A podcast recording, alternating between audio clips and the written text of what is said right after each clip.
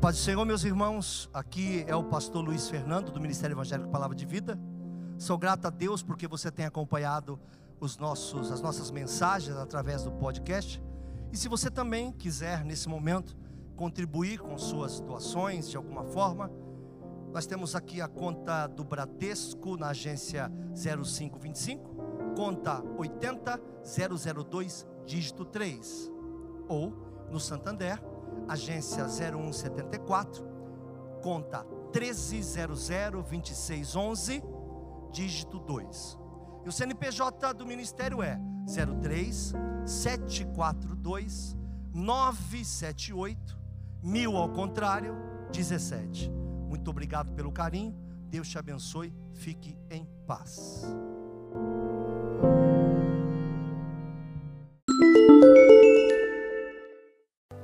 Meus irmãos, tema da mensagem de hoje, como vocês podem ver nesse, nessa arte tão linda, é sacrifício. Serei breve, como tenho sido esses dias. Essa mesa inspiradora me fez pensar esses dias de sacrifício. Engraçado que o normal é que venha na sua mente o sacrifício do Senhor Jesus, mas não foram as coisas que vieram à minha mente. Então eu quero falar de tudo que precedeu, de outros sacrifícios que pessoas fizeram com a preocupação de ter sobre sua vida a presença de Deus. Estamos vivendo um momento em que será necessário que todos se sacrifiquem. Temos que aumentar o nosso número de tempo em oração, de busca, de leitura, porque existem tantos sedentos, eu sei, são diversas mensagens todo dia. E engraçado que eu atendo algumas pessoas que têm uma emergência dizendo, me manda uma palavra. E no dia seguinte a mesma pessoa me manda uma palavra. No dia seguinte a mesma pessoa me manda uma palavra. Porque já não é uma questão de sede, é uma questão de vazio. Em que a própria palavra que chega dura muito pouco.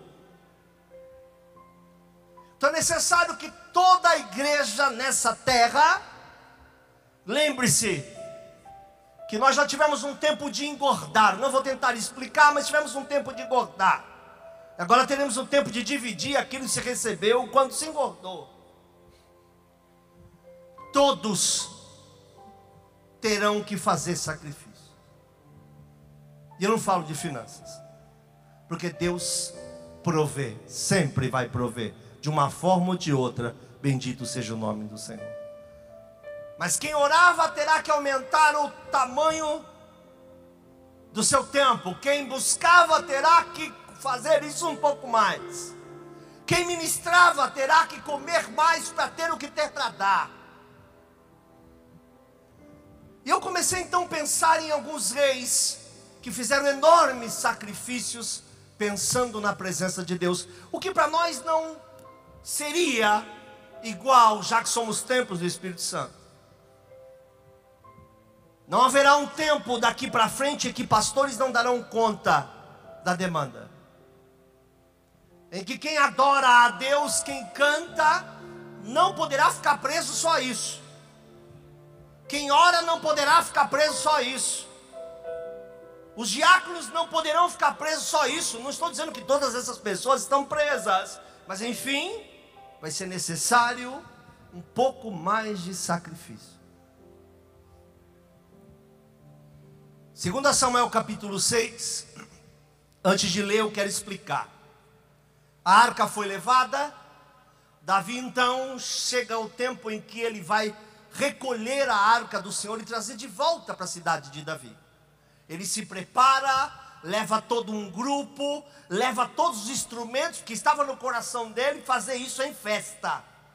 Estava no coração dele fazer uma grande festa para recepcionar a arca, que significava a presença do Senhor.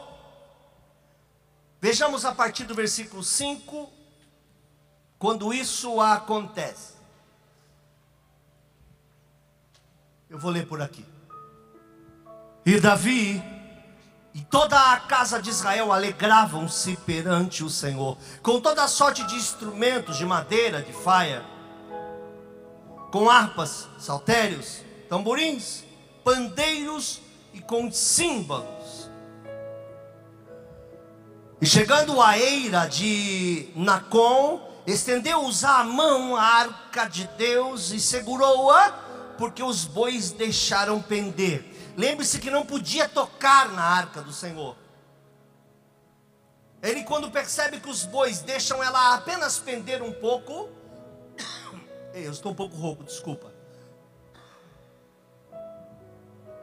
Ah, é só rouquidão mesmo, tá? Sereno.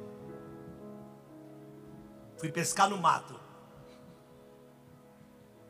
E ele percebe que a arca dá uma, pende, uma pendida, e ele se preocupa que ela caia.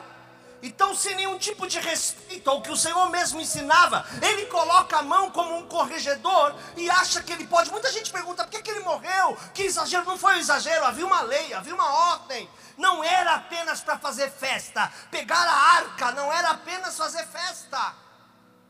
Tinha que ter um cuidado, um respeito, um trâmite, um sumo sacerdote ninguém podia tocá-la, e eles pegaram ela de qualquer jeito, pega ela, leva lá, faz festa, vamos cantar. Começaram a cantar, começaram a dançar. Quando a arca deu apenas uma balançada, alguém resolve pôr a mão, o que era proibido, mostrando que havia um despreparo para fazer tal serviço. E quem toca nessa arca, que é usar, morre no mesmo tempo, ao ponto de Davi se assustar e chamar aquela cidade de Pérez usar. E ele morre no momento em que ele toca Versículo 8.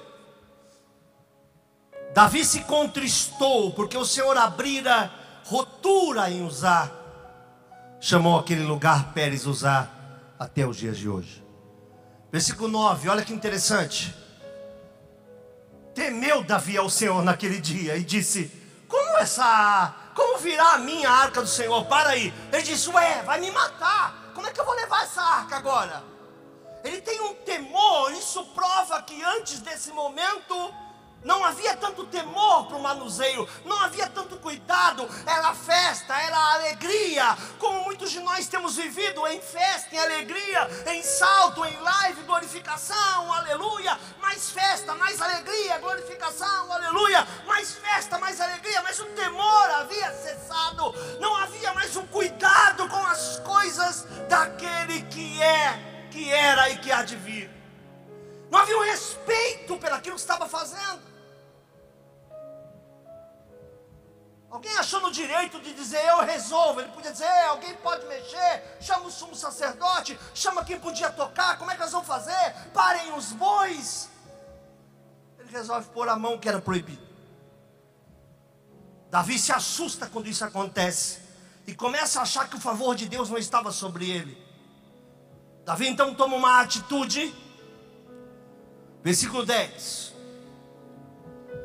E não quis Davi retirar para si a arca do Senhor, para a cidade de Davi, mas Davi a fez levar à casa de Obed-Edom, o geteu. E ficou a arca do Senhor em casa. Eles abriram mão da arca, se assustaram, tiveram medo, falaram: guarda ela aí, fica aí. Quer dizer, Obed podia morrer, né? Não tem problema.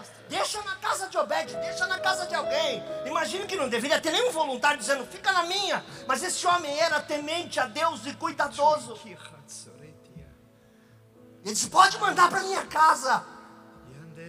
Aqui a presença de Deus vai ser respeitada. Na minha casa, a presença de Deus será guardada. Na minha casa, a presença de Deus será um altar. Na minha casa haverá temor para a presença de Deus. Pode mandar para minha casa. Aleluia.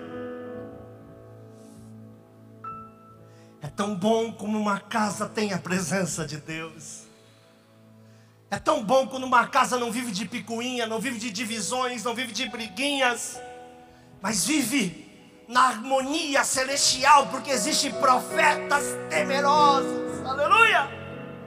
Aonde a paz de Deus verdadeiramente reina e aonde se pode levantar a mão e não ficar dizendo que o céu é de bronze. Sabe por quê? Porque o véu do tempo se rasgou. A gente pode ter acesso direto ao trono da graça para sermos atendidos em tempo oportuno. Já não há mais entraves, já não há mais bloqueios para a presença de Deus. Uma casa onde homens e mulheres podem levantar as suas mãos e dizer: Senhor, há sacrifício de respeito à tua presença nesse lugar, nesse lar. Nós sacrificamos em respeito à tua presença.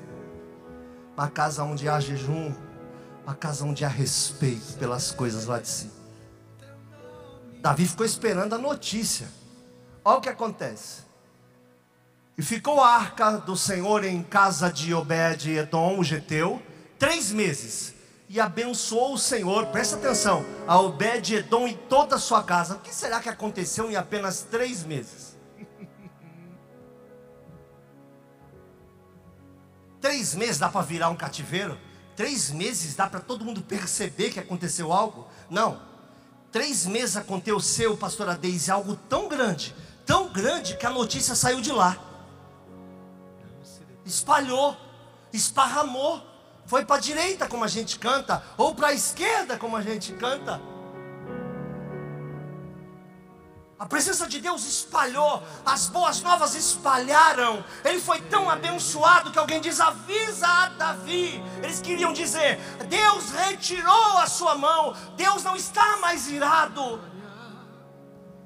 Toda casa onde Deus é acolhido, Todo lugar onde Deus é respeitado, onde Deus Pai Filho é respeitado, transborda para a direita e para a esquerda, glorificado seja o nome do Senhor. Não há um só vizinho que não reconheça uma casa com marcas, não há um só vizinho que não reconheça uma casa com sacrifício, não há um só vizinho, por mais que não goste de mim ou de você, que não reconheça que coisas acontecem quando você está ali buscando ao Senhor, glorificado seja o nome do Senhor, bendito seja o nome do Senhor para todos sempre. Versículo 12.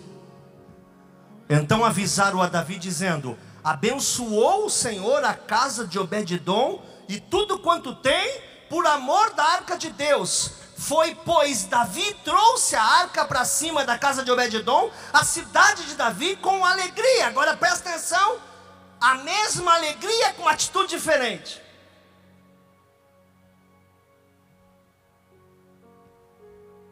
Versículo seguinte: Sucedeu que quando os que levavam a arca do Senhor tinham dado seis passos, lembre-se, seis dias ele criou todas as coisas, no sétimo ele descansou. Agora imagine um caminho enorme. Imagine levar de uma cidade para outra. Eles então levantaram a arca de Deus e faziam assim: um, dois, três, quatro, cinco, seis. Para.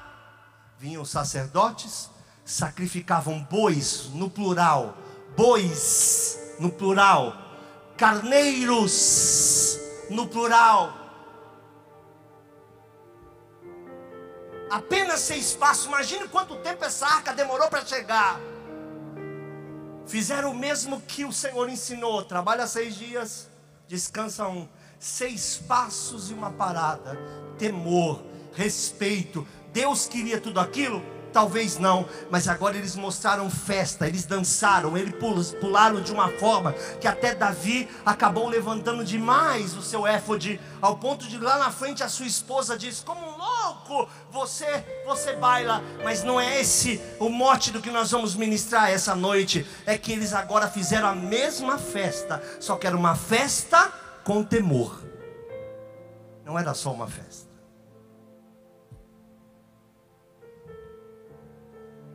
E agora eu vou arrumar uma encrenca milenar aqui.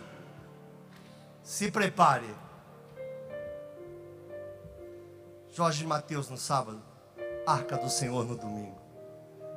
Eu acho que vai exigir um pouco mais de sacrifício do que aquilo que você está imaginando.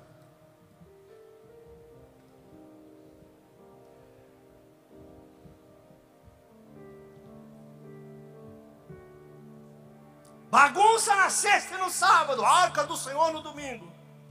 Não, mas eu levei meu, meu, meu, meu símbolo, eu levei meu pandeiro, eu levei minha harpa, nada disso importa para Deus.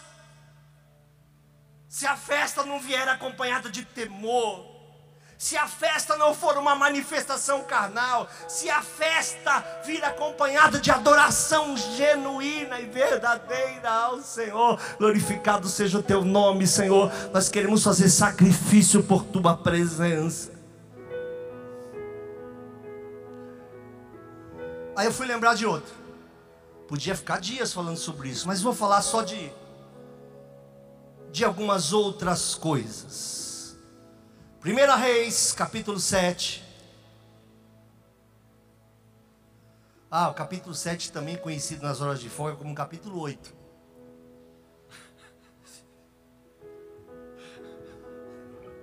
Capítulo 8.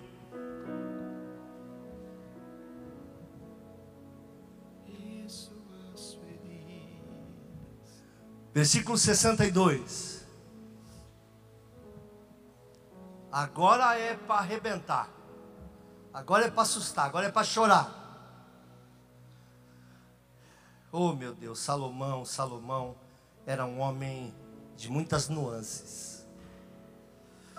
Ele edifica o templo, faz uma oração, pedindo para que Deus abençoasse o lugar, que as orações que fossem feitas naquele lugar fossem atendidas. Que aliás fomos, você está dedilhando o tal texto. E ele começa a dizer: Senhor, quando as orações forem feitas nesse lugar, atende, porque é o teu povo, porque ele se incomoda após terminar o templo. Ele dizia: Eu não queria que fosse um templo, eu não queria que fosse parede, eu queria que fosse algo mais. Mas que isso fosse um símbolo, esse lugar não fosse um lugar, mas fosse um símbolo de um lugar onde o Senhor ouvisse e escutasse o clamor e se fizesse presente.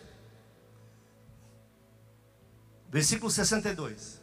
Lá na frente, ele resolve tomar uma atitude.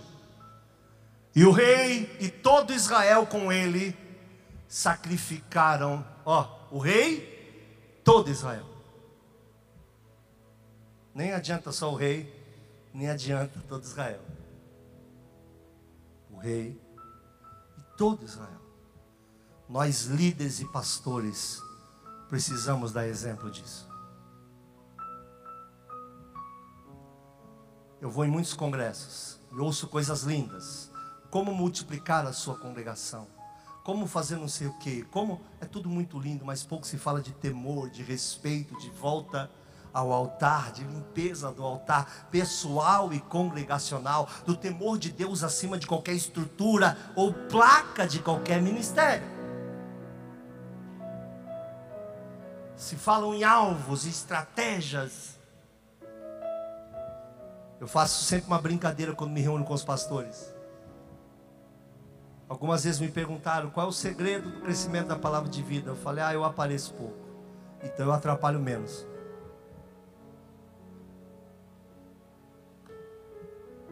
Deus não está pendente de outra coisa que não seja um povo que tenha temor pelo seu nome, que saiba e tenha coragem de sacrificar alguns desejos pessoais. O rei e todo Israel com ele sacrificaram sacrifícios perante a face do Senhor. Ofereceu Salomão em sacrifício pacífico o que sacrificou ao Senhor. Presta atenção agora. 22 mil vacas, 120 mil ovelhas. Você diria, que exagero. Eu também diria, que exagero. Todo mundo diria, que exagero. Você imagina, meus irmãos, que um dia de futebol completamente lotado na Arena Corinthians tem 46 mil pessoas e um pouco mais na Arena do Palmeiras. Estamos falando de uma final de campeonato. Estou falando que quando o Flamengo joga no Maracanã, numa final de campeonato como teve, são raras, mas agora teve, nós estamos falando de 60 e poucas mil pessoas.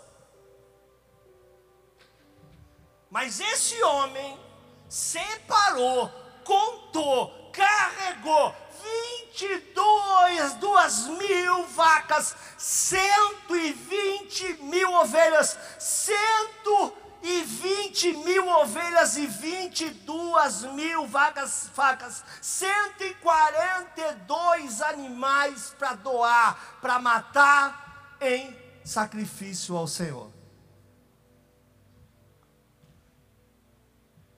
Eu não tenho ideia do que é esse número, eu não tenho ideia de quanto de espaço tomaria nessa cidade todos esses animais. Mas todo mundo comprou a briga, todo mundo diz: vamos junto vamos fazer. O templo estava pronto, podia dizer: o templo é o seu presente. Não. Vamos dar um pouco da nossa riqueza? Não. Vamos dar muito da nossa riqueza. Quer saber? Vamos oferecer a nossa riqueza. E obviamente que eu não estou falando de dinheiro. Existem coisas muito mais importantes do que o dinheiro. Sempre. Sempre vou ministrar isso. Eu vou morrer ministrando isso. E aí acontece uma coisa engraçada. Quero convidar você. Eu cortei aqui um pedaço. Fizeram uma festa depois. Olha, nove capítulo 9, versículo 1.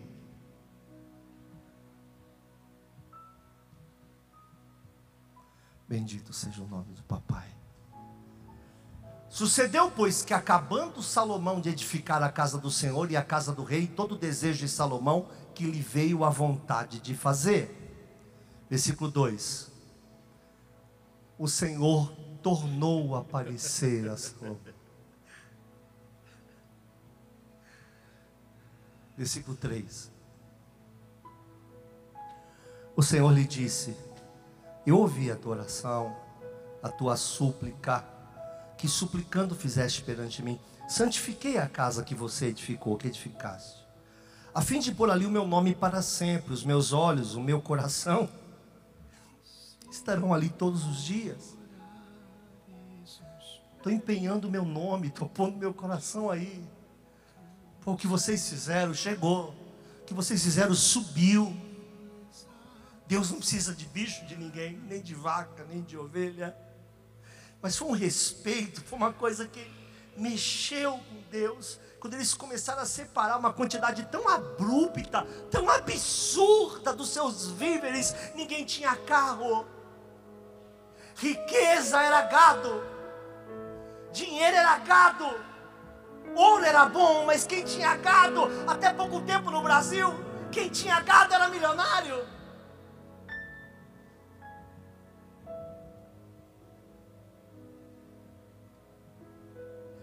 Se tu andares perante mim, como andou Davi teu pai, com interesse de coração, com sinceridade, para fazer segundo tudo que eu te mandei, e guardares os meus estatutos e os meus juízos, confirmarei o trono do teu reino sobre Israel para sempre.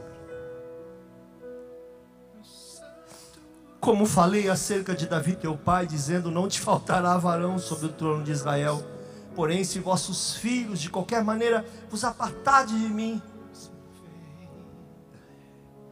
e não guardardes os meus mandamentos, os meus estatutos que vos tenho proposto, mas fordes servir outros deuses e vos curvardes perante eles, então destruirei a Israel da terra. Para aí. Para aí que o óculos está embaçando. Sabe, gente? Eles fizeram muito além do que era necessário. Na verdade, o Senhor nunca havia pedido isso. O Senhor nunca disse: façam isso. O Senhor nunca, nunca, nunca, nunca disse: eu preciso disso. O Senhor nunca disse: faça mais, faça menos.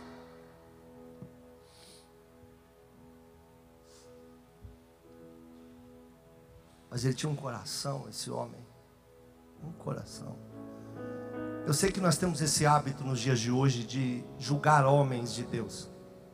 Davi errou, errou no seu, no seu centenário, nos seus cem anos, em toda a sua vida ele errou. É de propósito que está aí. Deus não fez perfeitos. Ah, Salomão errou, Salomão errou. Mas acertou muito mais do que errou. Deus não está cobrando perfeição de nós, e sim temor. Pastor, o que o senhor está querendo dizer? Eu quero dizer que o sacrifício denotou, mostrou a Deus que havia temor no coração. porque mexeu onde dói. Deram o que tinham apenas para mostrar. Não é importante para nós, tanto quanto o teu nome, bendito seja o nome do Senhor. Quero falar uma terceira e última parte. Segunda Crônicas, capítulo 1. A forma como Deus. E agora, o, o que acontece nesse texto, pastor Salinas, é um escândalo. Para os dias de hoje, esse texto é escandaloso. E esse texto deveria guiar, deveria ser o manual de aprovação de um pastor e não um diploma. Devia começar aqui. Olha o que aconteceu. Salomão, filho de Davi, versículo 1. Se esforçou no seu reino e o Senhor, seu Deus, era com ele e magnificou grandemente. Já era com ele, amém? O que, que vocês entendem por magnificou grandemente? O exaltou, levantou, deu tudo. Tudo. E falou Salomão a todo Israel, aos capitães dos milhares e de centenas, e aos juízes, todos seus príncipes, todo Israel, chefes dos pais. E foram Salomão e toda a congregação com ele ao alto, que estava aos olhos de todo Israel. Foi lá para cima. E deu-lhe majestade real. Quanto antes dele não teve nenhum rei em Israel, ele já estava no topo. Já nada, nunca houve nada como ele. Mas ele resolveu um dia fazer algo diferente. Eu, eu quero ter a graça de Deus, a bondade de Deus de conseguir passar para vocês, do jeito que me arde. Mas Davi tinha feito subir a arca de Deus de Kiriat Jearim ao lugar que Davi lhe tinha preparado, porque ele tinha armado uma tenda em Jerusalém. Também o altar de cobre que tinha feito Bezael, filho de Uri, filho de Ur, estavam ali diante do tabernáculo do Senhor. E Salomão e a congregação o visitavam. Salomão então ele sobe ali, olha o versículo 6. Ele sobe ali para visitar, para falar com Deus. E ele resolve, meus irmãos, oferecer sacrifícios ali. Salomão ofereceu ali sacrifícios perante o Senhor sobre o altar de cobre que estava na tenda da congregação e ofereceu sobre ele mil holocaustos. Tiveram que subir tudo aquilo levando mil holocaustos. Ora, ele já tinha tudo. Mas ele entendeu que era muito mais fácil não ter nada a ter o que lhe faltava. E olha o que acontece. Versículo 7, de novo, terceira vez, naquela mesma noite. Toda vez que ele fazia isso, naquela mesma noite. Viu como o sacrifício tem recompensa? Ah, Jesus levou na cruz do Calvário, levou. Não há dubialidade, não há dualidade nisso. Uma coisa é uma coisa, outra coisa é outra coisa. Não me diga que você vai tirar uma noite para Deus e Deus não vai te responder, ainda que estranhamente te responda com silêncio.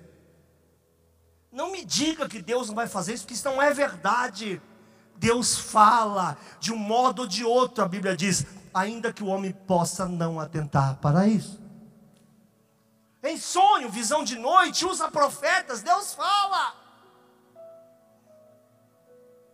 Aí vem ele e diz assim: que dizem o pau, tu és meu pai, que dizem ao, te, ao, a pedra, tu me geraste. E aí no dia da aflição vem a mim e diga, salva-nos. Aí Deus pergunta, aonde estão Jorge e Mateus que fizeram para ti?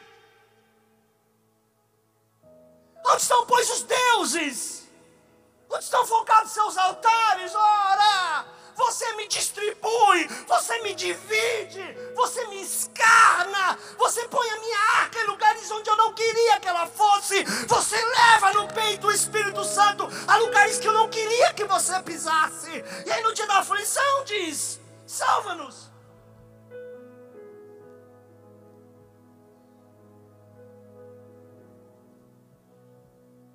Difícil pregar essas coisas.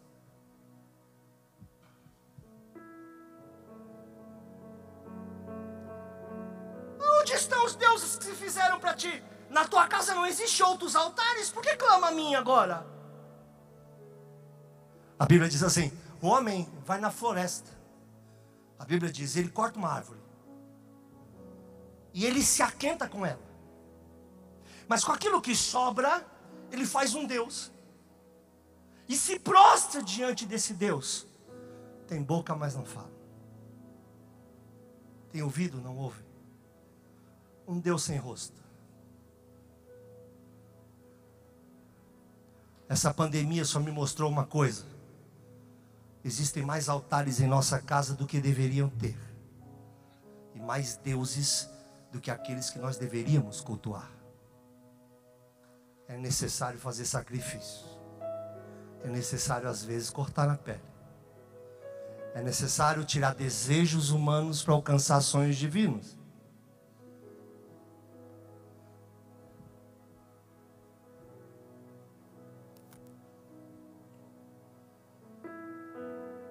Aquela noite aconteceu algo tão espetacular.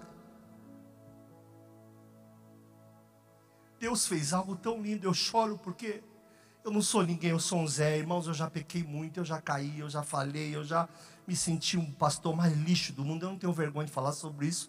Eu já falei muito, muito, não tem manual para esse troço. Mas um dia ele falou isso para mim. Um dia, numa madrugada, numa campanha, ele disse para mim: Pede o que você quiser. Poucas vezes eu ouvi a voz de Deus audível como vi naquele dia. Nunca mais, nessa vida, ele veio até mim para falar desse jeito outra vez. Eu não sabia o que pedir. Pedi algo para um amigo meu que estava clamando, precisava de algo. Acabei gastando o pedido. Eu não pensei no meu pastoreio, não pensei na minha família, não pensei em vocês. Um amigo meu estava clamando por algo, a gente estava lá por isso. Eu disse: Ah, Senhor, faz esse negócio aí. Graças a Deus aconteceu. Mas olha que lindo. Já deixou de ser pregação faz tempo. E aliás, eu não anotei nada até agora. Tem nada anotado. Naquela mesma noite, de novo, na mesma noite do sacrifício apareceu a Salomão e disse: Pede o que quiseres que eu te dê. Olha isso, irmão. Você imagina essa cena? Está lá dormindo. Hein, Talita? Aquela voz fala: Talita, Rodrigo, Carlinho, Jaque, João. Já pensou? Morgana. Pensa nisso. Ronildo, Toninho, Marilda, Sandra, Paulinho, Débora, Nenê, imagina isso, Gabriel, Onésimo, Fernanda, imagina isso. Selma, Edson, e podemos ficar aqui um tempo ainda. Fala, pede o que você quiser. Versículo seguinte.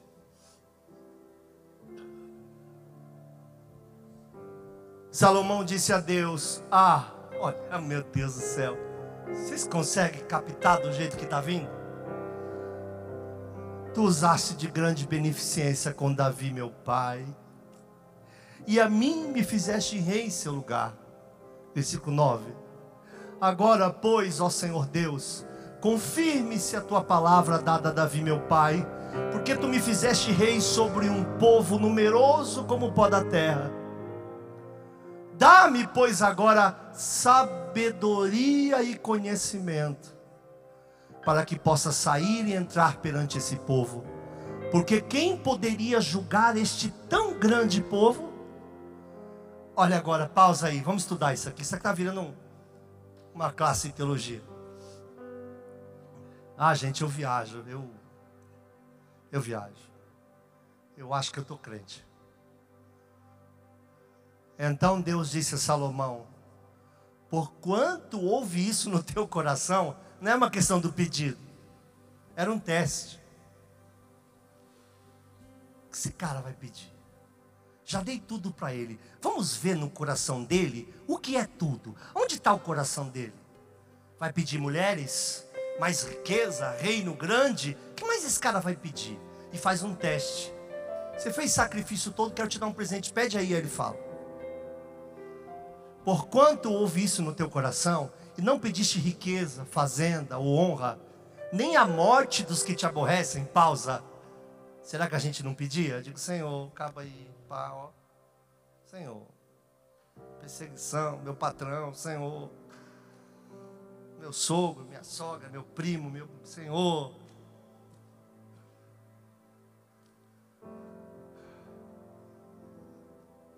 Nem tão pouco pediste muitos dias de vida.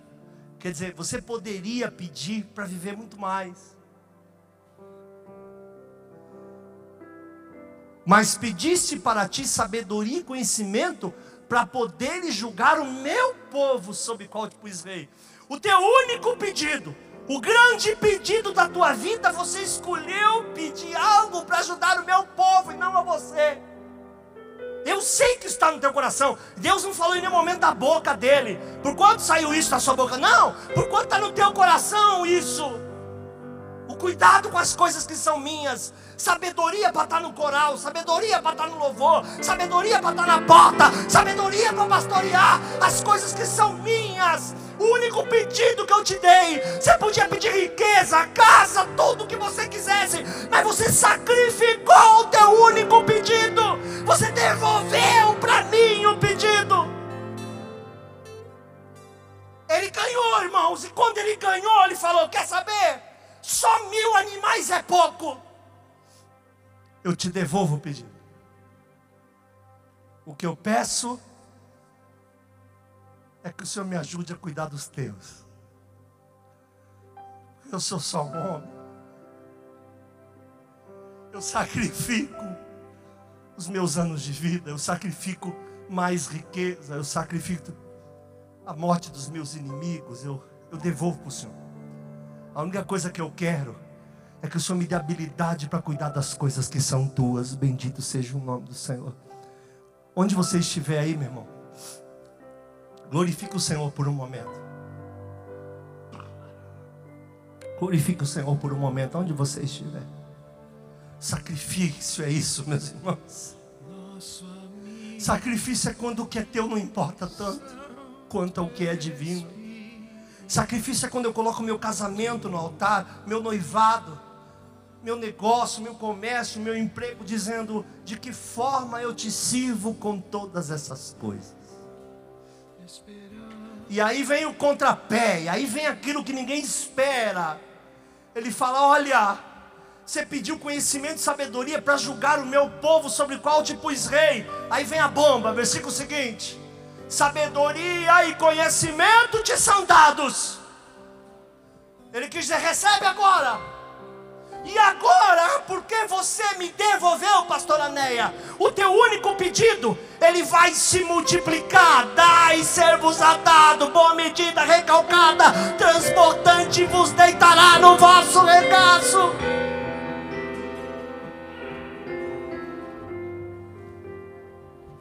Te darei sabedoria, te darei conhecimento, mas quer saber?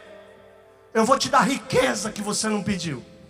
Eu vou te dar a fazenda que você não me pediu. Eu vou pedir, vou te dar honra, a qual nenhum rei antes de ti teve e depois de ti não haverá. Você pode glorificar o Senhor por um momento? Você pode exaltar os que estão aqui, os que estão em casa. Glorifique o Senhor por um momento.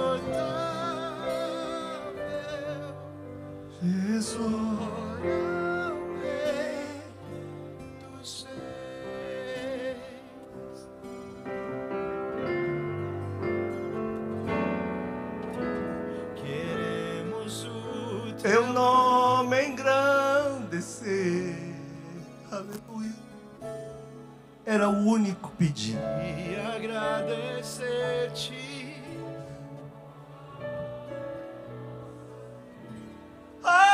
Essa chamada de teu infinito amor. Pois só tu és o Deus eterno. Show em toda a terra e céu. Presta atenção.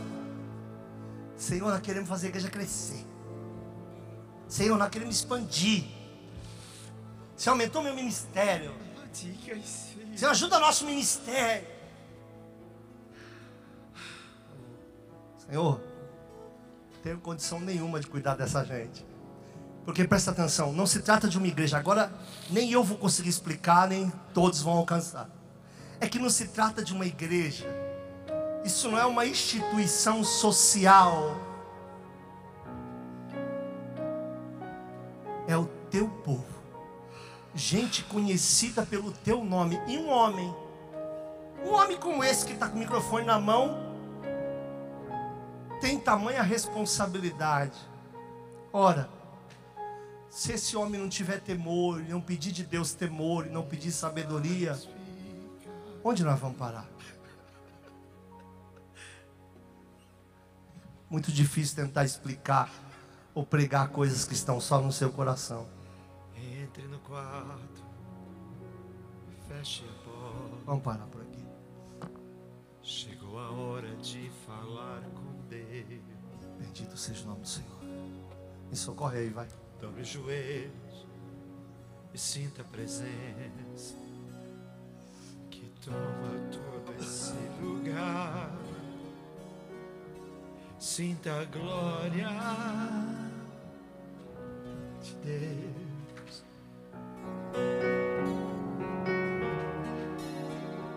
Sinta a glória do Pai.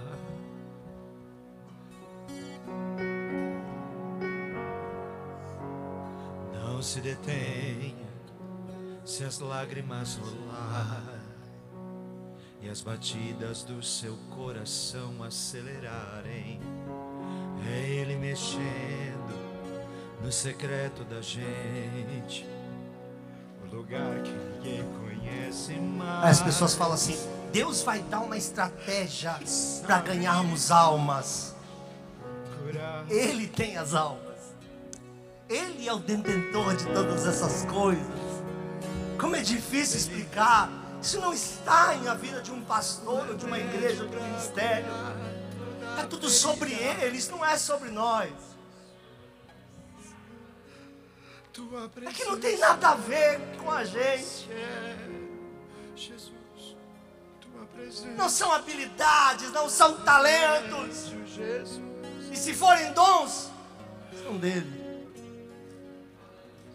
Cada um no seu departamento precisa de temor e sabedoria. Cada um dentro do seu trabalho precisa fazer o melhor. Porque nós somos pessoas chamadas pelo nome dele. Que faz eu chegar diante da tua presença e oferecer o que eu tenho. Não tenho dinheiro, não tenho prata, não tenho ouro. Só peço que cuide de mim.